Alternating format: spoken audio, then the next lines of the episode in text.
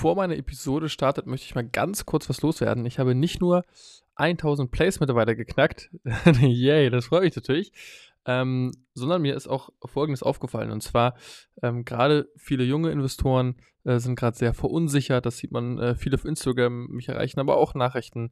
Ähm, die haben vielleicht 2021 angefangen und sehen jetzt, dass es monatelang nach unten geht, man in einem richtigen Bärenmarkt ist. Aktien verlieren teilweise 70 Prozent, 80 Prozent von ihren Hochs. Das ist wirklich ja, zum Teil, ich will nicht sagen dramatisch, aber schon ähm, sehr substanziell, äh, welche Wertentwicklung es an der Börse aktuell gibt. Und jetzt kommt auch noch ähm, dann die Zuspitzung ähm, des Russland-Ukraine-Konflikts hinzu und viele fragen sich, was soll ich denn jetzt machen? Soll ich alles verkaufen? Ähm, ich gucke jeden Tag ins Depot, es wird immer weniger. Ähm, die haben teilweise Depots, sind jetzt 30, 40, 50 Prozent im Minus. Ähm, und ja, was vielleicht mal, was, was mache ich in so einer Marktphase? Ähm, ich versuche möglichst viel dazu zu kaufen. Meine Cash-Quote, ich sage ja sonst immer, eine Cash-Quote sollte ja immer vorhanden sein. Man sollte immer genügend Geld haben, um nachzukaufen. Ähm, jetzt bin ich mittlerweile an einen Punkt gekommen, es ist kaum noch Cash da, um noch mehr nachzukaufen. Also es ist noch ein bisschen was da, aber ich bin schon sehr viel jetzt schon investiert und äh, nutze die günstigen Kurse aus. Und wenn man langfristig denkt, ähm, dann ist man meines Erachtens, das ist natürlich keine Anlageempfehlung wie nichts in diesem Podcast, aber meines Erachtens ist man dann gut aufgestellt. Zumindest war man das historisch immer, wenn man langfristig denkt. Und äh, man sieht, dass gerade politische Faktoren sehr kurze Beine haben an der, an der Börse. Ja, das dauert mal Wochen, vielleicht auch mal ein paar Monate. Ich erinnere da zum Beispiel an den ähm, USA-China-Konflikt, der dafür gesorgt, dass 2018 die Börse über 8, ich glaube sogar über knapp 9 Prozent im Minus geschlossen ist. Das passiert nicht so häufig, ja, wird äh, oft nicht erwähnt. Es wird immer gesagt, oh, seit äh, Jahren geht die Börse doch immer äh, bergauf. 2018 war das zum Beispiel nicht so. Ähm, und auch da hat sich dann die Börse doch vergleichsweise schnell wieder erholt. Januar und der Februar waren dann sehr, sehr stark. Äh, das sieht man sehr häufig, wenn es politische Börsen gibt.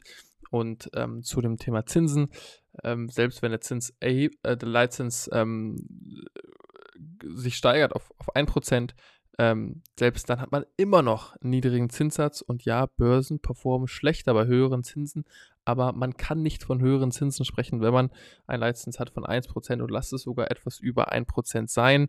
Ähm, auch hier sieht man historisch, ähm, wenn es da zu einer Zinsänderung kam, zu einer Anhebung des Zinssatzes, hat es die Börse immer über ein paar Wochen, ein paar Monate verunsichert, aber langfristig, also über mehrere Monate, vier, fünf, sechs, sieben Monate, ähm, war das dann kein Faktor mehr. Irgendwann gewöhnt sich die Börse, gewöhnen sich die Investoren an ein New Normal. Was Investoren nicht mögen, ist eine Hängepartie. Und ähm, das hat man zum Teil bei den Zinsen gesehen, dass man nicht wusste, ach, wie viel Erhöhung gibt es da. Und ähm, das sieht man eben auch gerade geopolitisch bei, bei dem Russland-Ukraine-Konflikt. Ähm, aber wenn man da mehr Sicherheit hat, werden sich die Börsen auch wieder stabilisieren. Ich glaube sogar, dass das in wenigen Wochen ähm, der Fall sein wird. Und ähm, dann denke ich, werden viele glücklich ins Portfolio gucken, die jetzt nochmal äh, ordentlich dazugreifen. Also die Nerven bewahren und durchhalten. Vielleicht auch einfach mal ein paar Wochen lang nicht ins Portfolio gucken, wenn es äh, hilft. Ähm, das empfehle ich auch. Ähm, also ich würde dazu kaufen oder gar nichts machen. Und wenn ich dazu kaufe, dann schrittchenweise dazu kaufen. Was ich nicht machen würde, ist, wie gesagt, wenn ich von Unternehmen noch fundamental überzeugt bin, sie jetzt verkaufen, nachdem sie schon extrem stark gefallen sind. Davon würde ich persönlich abraten. Das war meine Meinung zum Thema Zinsen und zu dem Russland-Ukraine-Konflikt. Und jetzt starten wir in die neue Episode.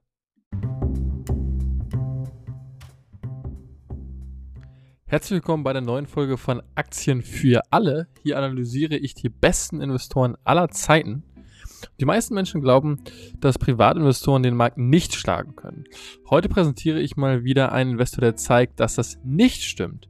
Michael Keen hat bereits als Student angefangen zu investieren und erzielt mittlerweile seit 10 Jahren im Schnitt 29% Rendite im Jahr.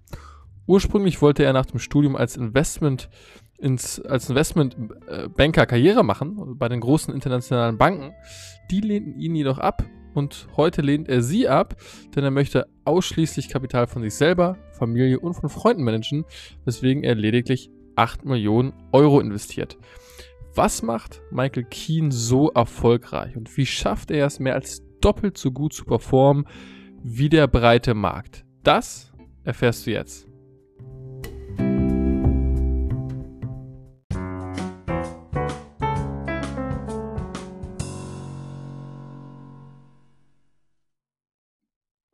Das erste Learning von Michael Keane ist, verbinde aktives Trading mit langfristigen Aktieninvestments. So eine hohe Rendite erzielt man nicht einfach nur durch Buy and Hold, sondern durch eine Mischung aus Trading und Buy and Hold. Ich werde jetzt zuerst auf seine Buy and Hold Strategie eingehen und dann auf seine Trading Strategie. Das Depot von Michael Keane sieht wie folgt aus. 60% des Portfolios sind langfristig und breit gestreut in Aktien investiert. Hier investiert er ausschließlich in zwei Kategorien von Aktien. Entweder in Large Caps, die durch wahllose Verkäufe abgestraft wurden, oder in schnell wachsende Small Caps. Eine der Large Caps, die Michael im Portfolio hat, ist Bayer. Und auch ich muss sagen, ich finde Bayer auf dem aktuellen Niveau ganz spannend, denn Bayer tradet 62% unter ihrem Alltime High aus dem Jahr 2015, hat ein KGV von unter 8, eine EBITDA-Marge von fast 50% und eine Dividendenrendite von 3,7%. Bayer tradet aktuell auf dem Kursniveau von 2011, obwohl es heute über 20% mehr Umsatz erzielt als damals. Dazu hatte Bayer kürzlich einen Erfolg im Glyphosat-Prozess erzielt. Ein Geschworenengericht im US-Bundesstaat Kalifornien hat entschieden, dass das Unkrautvernichtungsmittel Roundup nicht die Ursache der Krebserkrankung einer Klägerin sei. Die Small Cups, die Michael Keane auswählt, sollen mindestens 20 bis 30 Prozent Umsatzwachstum pro Jahr verzeichnen und dürfen auch noch nicht profitabel sein, auch wenn sie nicht sehr weit von der Profitabilität entfernt sein sollten. Sein Trading sieht so aus, dass er in 70% der Fälle bei starken Übertreibungen short geht. Das macht er besonders gerne bei Pharmaaktien, wenn sie wahrscheinlich ihre Phase 3, 3 oder ihre Phase 2 Studien nicht schaffen. So hat beispielsweise noch nie ein Biotech-Unternehmen mit einem Market Cap von unter 300 Millionen Euro eine Phase 3 Studie über ein Krebsmedikament erfolgreich abgeschlossen. Sobald er also ein Pharmaunternehmen sieht, welches in dieses Raster fällt, geht er short. Diese Trading-Position hält er in der Regel nur wenige Tage bis Stunden. Das zweite Learning von Michael Keane ist, eine Trendumkehr deutet sich an und Muster wiederholen sich. Er beschreibt, dass die Kursumkehr bei starken Übertreibungen oft klare Anzeichen hat. Oft erfolgt ein Anstieg über 30 oder sogar 50 Prozent in wenigen Tagen und dann gibt es nach einiger Zeit den ersten negativen Tagesverlauf. In den meisten Fällen bekommen Anleger dann Angst und verkaufen in Folgetagen weiterhin. Das euphorische Momentum weicht einer aufkommenden Rationalität. So war das zum Beispiel auch bei GameStop oder Beyond Meat. Michael Keane shortet gegen Ende des ersten negativen Tages und nimmt somit die Wertentwicklung in den Folgetagen mit. Eine Trendumkehr erkennt man aber auch auf dem Weg nach oben, also eine sogenannte Bodenbildung. Denn nachdem eine Aktie abgestürzt ist, bewegt sie sich oft seitwärts für einige Tage, bevor sie zur Gegenreaktion ansetzt in meinen Augen kann man ein ähnliches Verhalten, es ist gerade ein bisschen schwieriger wegen des ähm, Russland-Konflikts, aber dennoch ein ähnliches Verhalten unter anderem bei der Aktie Block erkennen. Das dritte Learning von Michael Keane lautet, nur weil es deutlich gefallen ist, ist es noch lange kein Kauf. Obwohl Keane es befürwortet, dass man dann kauft, wenn der Markt am Boden liegt, also zum Beispiel jetzt, heißt es dennoch nicht, dass man dann ohne jegliche Fundamentalanalyse Käufe, Käufe tätigen sollte. Das tat er 2014, als er in Anbetracht einer jährlichen Rendite von 35% etwas leichtsinnig wurde. Als es zu einem Preisrutsch im Öl- und Gassektor kam, investierte er in verschiedenste russische Gas- und Pipeline-Unternehmen, obwohl er von diesen nichts verstand. Die Aktien hatten bereits 70% verloren und er dachte sich, tiefer können sie doch gar nicht mehr fallen. Dem war natürlich nicht so und sie fielen nochmal um 7%, bevor er sie verkaufte. Seitdem agiert er nur noch in seinem Kompetenzkreis und innerhalb seiner klaren Regeln, die er für sich definiert hat.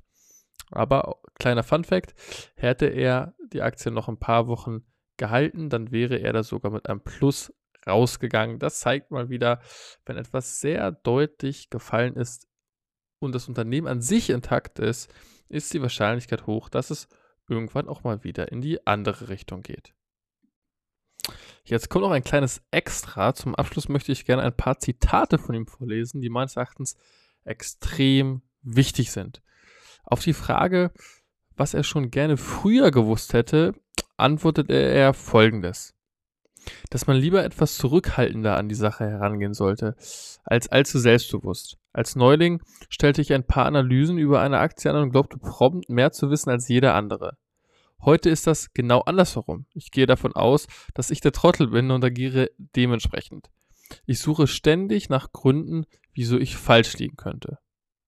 Auf die Frage, welchen Rat er jemandem erteilen würde, der Trader werden möchte, sagte er, dranbleiben und sich bewusst machen, dass es ein langer Weg ist, wissen, womit man punktet und sich zu 100% darauf fokussieren unbedingt viel aus den eigenen Fehlern lernen und schonungslos analysieren. Und vor allem, man muss mit dem Herzen dabei sein, sonst übersteht man die Durststrecke nicht. Kommen wir somit auch langsam zum Fazit. Ich habe ja am Anfang die Frage gestellt, wie erzielt Michael Keen 29% Rendite im Jahr?